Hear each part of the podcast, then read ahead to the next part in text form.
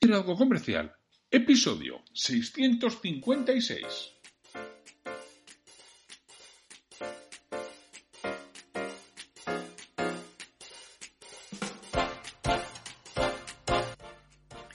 Muy buenos días, muy buenas tardes o muy buenas noches, según la hora a la que estés escuchando este podcast.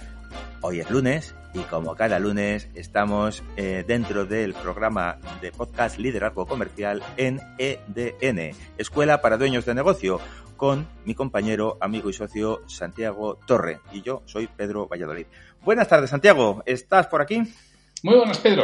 Aquí estamos un lunes más para aportar valor a los propietarios de empresa y hacerles reflexionar sobre lo que hacen y si pueden hacer otras cosas diferentes. Y bueno, ya, me han oído muchas veces mis seis P's, ¿no? Parar, pensar, planificar, priorizar, programar y producir, que es lo que intentamos que por lo menos aquí paren, piensen y planifiquen y prioricen, ¿no? Que es lo que, lo que debieran hacer fundamental, fundamental tener claros los conceptos. ¿Por qué? Porque a veces vamos muy deprisa y no sabemos muy bien hacia dónde vamos y eso nos lleva a tomar demasiadas decisiones, a veces erróneas, mm, que luego las consecuencias pues son las que son. Entonces, mm, ayudar a veces a pensar un poquito y pararte es muy importante, muy importante saber hacia, hacia dónde vamos. Y hoy tenemos un tema apasionante, ¿verdad? También. Sí, hoy tenemos un tema. La semana pasada hablábamos de la gestión de impagados, es decir, cómo mejorar la gestión de cobro a clientes, bueno, no solo impagados, decíamos, vamos a intentar evitar que se produzcan. Y si se producen, vamos a tener las cosas claras. Y hoy, bueno, vamos a verlo desde el otro lado. A veces somos nosotros los que no podemos pagar todo lo que debemos, que nos gustaría, decíamos, uno de los motivos del impago es, oh, yo quisiera pagar, pero no me daba para pagar a todos. Y nos podemos ver nosotros en esa tesitura. Y en esa tesitura, ¿qué hacemos? Pues vamos a intentar hoy dar unas pautas, sobre todo tú, Pedro, que eres el, que conoce esta materia muy bien, de, bueno, cuando estás en esa situación de, a mí me gustaría pagar a todos, pero no puedo pagar a todos. ¿Qué consejos nos darías cuando te encuentras ahí? Y no es, porque bueno, si es un tema de unos meses, el otro día ponía un ejemplo de alguien que cambió un pabellón, sabía que durante 8 o 9 meses, pero no, aquí no ves experto temporal, que lo mismo mañana que no es. Entonces, ¿qué, qué pautas, qué consejos nos das en esa situación, Pedro? Sí, bueno, a ver, está ahí el, el, problema que muchas veces nos hemos encontrado, tanto cuando he sido eh, colaborador de la administración concursal como cuando he sido bancario, es que mm, el empresario lo que más quiere es su empresa. Y además, eh, cualquier cosa que sea pasar por una situación a veces pues, pues, pues de concurso, pues lo considera un fracaso, lo puede considerar hasta, hasta a veces pues como, no sé, pues una vergüenza, ¿no? Y, y, realmente lo que hace es eh, ahondar el problema en lugar de parar el reloj en un, en un momento dado. Es decir, muchas veces pensamos que, que, bueno, es algo, es algo malo y mm, vamos intentando salir hacia adelante, eh, en ocasiones eh, pues utilizando fórmulas que no son las más adecuadas, porque yo he visto, ah, pues hacemos un poquito de papel de pelota, tapo el agujero de hoy, pero hago un agujero más grande para mañana craso error, estamos haciendo algo que no debemos. Empiezo a hipotecar, rehipotecar, requete hipotecar todo lo que tengo para conseguir eh, que me den un poquito más de plazo los bancos. Eh, voy aportando cada vez más garantías. Y al final, ¿qué estoy haciendo? Pues estoy mm, por querer eh, ir solventando el día a día estoy hipotecando la empresa y el futuro de la empresa y de todos mis trabajadores y de todos mis proveedores y clientes eh, para siempre. ¿Por qué? Porque lo estoy hipotecando y lo estoy dejando en manos del banco solamente mm, porque cada vez me van a ir apretando un poquito más. Entonces, eh, mm, si lo hacemos a tiempo, y no llegamos, a veces, eh, yo he visto muchas empresas que han llegado al concurso de acreedores cuando ya no había nada que salvar de la empresa. Y ese no es el concepto del concurso de acreedores. El concurso de acreedores es eh, un para el reloj, lo hemos dicho antes, para, prioriza, piensa. Bueno, pues a veces es que el día a día no me deja parar, ¿verdad, Santiago? Sí, sí. A veces el día a día me, meto, me meto, me meto, me meto, me meto, me meto. Y realmente, eh, estos casos yo no tengo excesiva experiencia desde el punto de vista de tener que solicitar, de solicitar concurso de acreedores. Sí, tengo de quien lo ha solicitado en, el otro lado, pero yo sí he oído, efectivamente, a los administradores concursales, he sido abogados, que dicen, qué pena, esta empresa, si lo hubiera pedido unos meses antes, lo hubiéramos salvado. y se hubiera salvado. Y solamente con tener una serie de cosas claras, conceptos claros y haberse dejado ayudar y orientar un poquito por un profesional sobre qué se puede hacer y qué no se puede hacer. Y es porque no paramos, ¿eh? porque nos metemos, como dices tú, a intentar, a intentar salvar y ah, un crédito, otro crédito, una hipoteca, otra hipoteca, empezamos a, avalar con nuestros bienes particulares y empieza a ser un poco el rosario de la aurora. Claro, es que con la mejor voluntad queremos eh, sacarlo todo adelante, queremos cumplir con todo el mundo con nuestra mejor voluntad y lo que estamos haciendo es hacer el agujero más grande y a veces no somos conscientes, conscientes de ello. ¿Qué ocurre? Es verdad, dice, el 99% de las empresas que presentan concurso de acreedores acaban en liquidación. ¿Por qué? Porque ya no queda nada cuando llegan a esa situación. Entonces, como ya no queda nada, pues poco se puede hacer. Cuando una empresa en un momento determinado, antes de que pierda toda la confianza, eh, dice, un momento, para el reloj, para el reloj y vamos a sentarnos a ver, a reestructurar hacia dónde voy y qué estamos haciendo, ¿no? Y además la ley concursal te dice que eh, un administrador tiene la obligación de presentar eh, incluso pues un, preconcurso, ¿no? Una, una, una situación de parar para sentarse a negociar. Cuando prevea que en los próximos tres meses ¿eh? puede haber posibilidades de impago. Fíjate, no ya cuando estás impagando, sino cuando preveas que en los próximos tres meses tu tesorería ¿eh?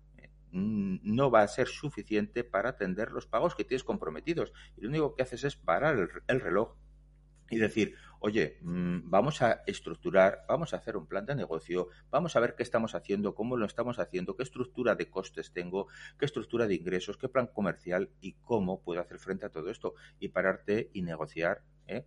con tus, con tus eh, acreedores, que la mayor parte de las veces suelen ser eh, entidades financieras, mm, o Hacienda en ocasiones, que son de los que más concursos de acreedores han provocado, tanto los bancos por, su, por, por, por negarse a, darte mm, una facilidad crediticia y pedirte que cada vez que devuelvas esa póliza de crédito, eh, que la conviertas en un préstamo, que la conviertas en una hipoteca, y tal, y también pues algunas inspecciones en algún caso de Hacienda, que aún haciéndolo tú bien, pues bueno, pues resulta que has estado mal asesorado o el criterio eh, ha sido diferente, ¿no? El del subinspector de Hacienda de turno. Y bueno, pues al final te has encontrado con que tienes una deuda que no sabes por qué te ha venido, porque bastante tienes tú con trabajar cada día y todo eso pues te provoca pues, pues tensiones serias de tesorería. Pues a eso es cuando hay que parar el reloj y decir un momento a ver cómo me hago cargo de todo esto y cómo le hago frente. Sí, porque muchas veces decíamos la semana pasada en la gestión de impagados que era muy importante documentar la deuda. Y yo decía, por mi experiencia, si documentamos la deuda en importes que sean digeribles. Yo, por ejemplo, yo cuando me hice cargo de crédito clientes me encontré con la tesitura que teníamos vencido la intemerata. Y a mí lo que me dijeron es sacarlo de balance. O sea, llega a acuerdos porque en el momento que tienes un acuerdo firmado, pues esto ya lo sacas de, deuda y lo metes bueno, en, el balance a, cuando toque. Si es a largo plazo, a largo plazo. Eso no importa. Entonces, claro, yo era muy fácil. Yo me sentaba delante del cliente, que ya me lo habían preparado, ¿eh? Y, la pregunta era señora, ¿quiere pagar? Sí. Bueno, pues entonces es cuestión de ponernos de acuerdo. Si me decía, no quiero pagar, creo que me pasó una vez. Pues ya está, pues sobro, me voy. Si no me quiere pagar, yo, pues ya habla con mis abogados. Ya está, yo no pinto nada. Yo pinto aquí cuando quieres pagar. Entonces, yo siempre le decía, porque eran pesetas, ¿no? Y depende del, tamaño de la empresa, bueno, pues esto vamos a hacerlo digerible. Que tú, 100.000 pesetas podrías pagar, hombre, sí, 100.000 pesetas, ¿cómo no vas a poder pagar al mes? ¿200.000? Sí, 200.000 también. ¿300.000? Se me hace un poco gordo. Pues no hay ningún problema. 200.000. Yo ya he llevado los cálculos hechos, ¿eh? De casa. No, no iba ahí a hacerlos. Decía, pues mira, 200.000 van a ser más o menos unos dos años y pico. ¿Te parece que tenemos letras por 200.000 a dos años y pico? Él decía, 200.000 a dos años y pico, eso, eso sí, mira, se me hace digerible. Ya estaba. Luego ya venía a discutir quién pagaba los gastos de las letras, quién pagaba las, las formalizaciones, pero bueno, eso era, eso ya era negociable toda, toda esa parte, pero tú te ibas con todo eso firmado y eso lo pagaban enterito. Y aquí muchas veces es lo mismo, no es cuestión de una quita cuando haces un preconcurso, es cuestión de que te alargan el plazo, es decir, oiga, que yo no puedo pagar un millón de euros en seis meses, pero igual sí puedo pagar un millón de euros en 18 meses. O igual sí puedo pagar un millón de euros en 24. No le estoy diciendo que me quite nada, le estoy diciendo que me alargue el plazo.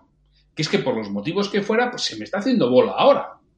Creo que de estas también habrás visto, ¿no, Pedro? Pues mira, hemos visto muchas y, y además tenemos este tema a colación, Santiago, porque cuando empezamos en el mes de marzo del 2020 eh, esta, esta pandemia, en la cual pues nos tuvieron confinados y, cerraron casi todos los negocios durante un tiempo, pues muchos eh, empresarios han tenido que acudir pues a préstamos bancarios, que sí, tengo facilidades del ICO, tienes un año de carencia y no pasa nada. Pero es que esas carencias están a punto de vencer y algunos negocios, en algunos sectores, pues realmente mm, de momento no han podido retomar su actividad y algo que podía haber, que parecía que iba a ser para tres meses, pues llevamos ya más de doce y, aquí seguimos. Y ostras, es que yo quiero pagar, pero mm, también necesito trabajar para sacar esto adelante. Eh, ¿Qué hago? ¿Qué hago? Bueno, pues no pasa nada, no pasa nada. Hay herramientas que me permiten decir, mire usted, mm, pare el reloj y vamos a sentarnos a negociar. ¿eh? Y vamos a sentarnos a negociar porque yo quiero pagar, pero necesito trabajar, necesito tener actividad, necesito poner en marcha un plan de negocio, porque todo esto ha cambiado, las circunstancias me han cambiado y, de mí dependen una serie de familias, eh, de mis trabajadores, la mía personalmente y también, pues, sobre de mis proveedores a los cuales quiero pagar. Entonces, por favor, vamos a ser todos conscientes y consecuentes. Entonces, eh, esta herramienta de decir, bueno, voy a presentar un preconcurso, me ayuda a parar el reloj, a sentarnos y a ver las cosas con otro eh, enfoque. Entonces creo que es una herramienta que nos tenemos que plantear porque en algunos casos en, breve eh, puede que podamos tener alguna dificultad económica. Si yo estoy en esa, situación, Pedro, en esa situación de, oye, mm, ando justo y realmente lo que necesitaría es, parar un poco y alargarlo. ¿Qué, ¿Cuáles son las recomendaciones que le das tú a este empresario que se encuentra en esa tesitura? Bueno, pues sobre todo, sobre todo, em, lo, que tenemos que transmitir es credibilidad, ¿no? A ti cuando, cuando negociabas em, eh, algún, algún aplazamiento, ¿verdad? Como decías, eh, ya te asegurabas de que lo que te decían era cierto para decir, ostras, pues eh, lo, lo, aplazamos, ¿no? Entonces lo primero que tenemos que transmitir es credibilidad. ¿Y cómo transmitimos credibilidad? Pues la transmitimos con un buen plan de negocio, ¿vale? Con un buen enfoque y una estructura de vamos a analizar muy bien cuáles son mm, mi estructura de costes, ¿eh? mis gastos generales, los directos. Y ya hemos hablado en algún capítulo de directos, de indirectos ¿eh? y de, costes fijos y de costes variables. Y vamos a presentar un buen plan de negocio con un buen plan de tesorería. También hemos hablado de tener un buen plan de tesorería. ¿eh? Y con todo esto, decimos, mire usted, no solo es que yo le quiera pagar, es que le voy a pagar así y de esta manera. Y por eso le estoy pidiendo esto. ¿Por qué? Porque está sostenido en que hay un plan de negocio que me va a permitir generar la tesorería necesaria para hacer frente a mis obligaciones. Pero al día de hoy, si usted me obliga al pago, lo que me va a llevar es a, tener que cerrar y a lo mejor no cobramos ninguno. Y entonces sí que salimos todos perdiendo. Y es malo pues para el empleo, es malo para, para, para, todos al final, ¿no? Entonces, bueno, pues... Mm, transmitir credibilidad, transmitir confianza es lo primero y, la confianza la transmites haciendo los deberes, teniendo un trabajo bien hecho. ¿Verdad, Santiago? Sí, o sea, credibilidad, confianza, plan de negocio, saber hacia dónde voy. Y después de eso, ahora ya, tengo eso, ya lo tengo analizado, ya lo tengo en papel y es consistente, es creíble. ¿Qué hago ahora? Pues tenemos que, tenemos que trabajar con un, con un buen abogado que sepa, de, que sepa de, del tema concursal y sobre todo tener alguien que te ayude a organizar. Yo, una de las primeras cosas que, que hacemos es mirar eh, todo el balance de sumas y saldos y ver el mayor y ver todas esas guarrerías que nos han quedado ahí en el balance que luego mm, mm, pueden afear el balance. Entonces, lo primero vamos a mm, hacer que el balance presente la situación real de la empresa, que es lo que dice la ley, ¿no? Tiene que ser un, fiel reflejo de, la situación de la empresa. Y, con eso, pues, eh, tener claro, mire usted, esta es la situación real, esto es a dónde vamos, mm, vamos a hacer esa presentación del preconcurso eh, para convocar a los, eh, acreedores pues a un convenio eh, a una reunión en la que podamos llegar a acuerdos individuales o colectivos. Ese es en el preconcurso. Si luego llegamos al concurso, pues ya mm, el acuerdo va a ser eh, eh, vía convenio, ¿no? con, la Junta de Acreedores. Pero en la fase, en la fase de preconcurso podemos llegar a acuerdos individuales con los más importantes y con el amparo, con el amparo de una autoridad como es el juez de lo mercantil de mi localidad que eso le da plena vigencia y ayuda a que las cosas pues vayan mm, y tengan un procedimiento razonable y que no haya abuso por ninguna de las partes en, los, en las condiciones en que vayamos a cerrar esos acuerdos. Y hombre, ya sé que esto es muy variable, ¿eh? que depende de muchas cosas en muchos aspectos, pero ¿qué le puede costar a un empresario, un abogado que le haga esto, ¿no? el que le, presente el preconcurso, para que tenga un número de orden en la cabeza, que a veces pensamos que esto nos va a costar un riñón y medio, y no lo sé, igual sí que cuesta un riñón y medio, ¿eh? pero ¿qué le puede costar a un empresario un abogado que le haga este trámite? Ay, pues ahí me vas a pillar, compañero, ahí me vas a pillar ahora mismo, pero pero voy a ver, voy a ver si, si entre, entre mis notas te puedo dar una orientación, ¿eh? pero no, no suele ser, no, no, no es algo, eh, es que tengo más los de la masa activa del, cuando ya has presentado el concurso, eh, que va en función de la masa activa y de la masa pasiva, ¿no? que tienen, tienen unos, unos porcentajes que no son caros, pero que a lo mejor por mil o mil quinientos euros te pueden presentar un concurso de acreedores, un abogado. ¿eh? O sea, que no estamos hablando de que te vayas a dejar eh, ahí. Eso te estoy hablando, que un número de orden, mil, mil quinientos, dos mil, dos mil quinientos euros, que, que no estás hablando de cincuenta mil. Exacto, no, no, no, no, no, nada, nada. O sea, el, preparar un preconcurso, luego ya sí hay que presentar el concurso, sí hay que hacer más cosas, pues hombre, ya hay, ya hay algo más, pero también hay, hay parte sobre, sobre la administración de la masa, ¿no? Que va incluido, o sea, cuando haces el, plan de, el plan de, tesorería, también se, se, incorporan pues esos, esos honorarios, ¿no? Eh, pero que no, no es algo que digas, hombre, me va a arruinar, que a veces nos pensamos que es que, bueno, se lo va a llevar todo el abogado o el administrador concursal. Pues no, no, a veces gracias a, gracias a su trabajo conseguimos que la empresa salga a flote y, funcione, siempre y cuando eso sí se hace a tiempo. Si no se hace a tiempo, mm, evidentemente, pues ya lo único que queda es administrar ruina y cuando administra ruina, pues, pues claro, se, se, se queda todo donde se queda, ¿no? Pero cuando se hace a tiempo y se hace con conocimiento, con un buen plan y antes de que empiecen los problemas, cuando se prevé que van a empezar, mm, por muy poquito dinero eh, salvamos la empresa, salvamos nuestro prestigio, salvamos eh, pues, pues, pues el empleo y a, nuestros trabajadores y además mm, creo que quedamos muy bien porque dices, oye, mira, has tenido una dificultad, has sabido afrontarla, te has situado por encima de la línea, recuerdas que hablábamos de la línea, has hecho lo que tenías que hacer y has cumplido y has cumplido. De la otra manera, has querido cumplir, has ido haciendo cosas que no debías para parar el día a día y al final mm, has incumplido con todos. Fíjate la diferencia entre el corto y el largo plazo. ¿eh? En uno has ido poniendo parches para quedar mal y en el otro crees que has quedado mal al principio y al final has quedado como un caballero porque has cumplido con todo el mundo con un plan en condiciones y parando el reloj para decir, no me agobies, no me atosigues, vamos a sentarnos y vamos a hacer ¿eh? un plan de trabajo para que yo te pueda pagar. Esto sería un poco en baloncesto, tiempo muerto, ¿no? tiempo muerto. Vamos a, sentarnos y, planificarnos. Yo, la verdad, ya, tío, yo la experiencia siempre tengo del otro lado, ¿no? De, cuando alguien presenta el concurso, pues es que ya, efectivamente, el abogado se lo lleva todo porque es que no hay nada. Pero en alguna ocasión que se ha presentado en condiciones, el abogado no se lleva más que sus honorarios que tampoco son tan escandalosos cuando estamos hablando de cosas razonables y se hacen las cosas bien, porque se hace medianamente rápido, porque además cuando se ve que hay viabilidad para la empresa, todos los acreedores lo primero que quieren es cobrar. A nadie le interesa un concurso de acreedores, una liquidación, porque eso va directamente a su cuenta de explotación como una pérdida. No le interesa, prefiere siempre diferir lo que le queda al siguiente. Yo estoy aquí de director general y que este pufo le queda al siguiente. Que yo con esto lo voy salvando. Y eso es lo que quiere todo el mundo. Con lo cual, si lo presentas a tiempo y con viabilidad, es todo mucho más sencillo.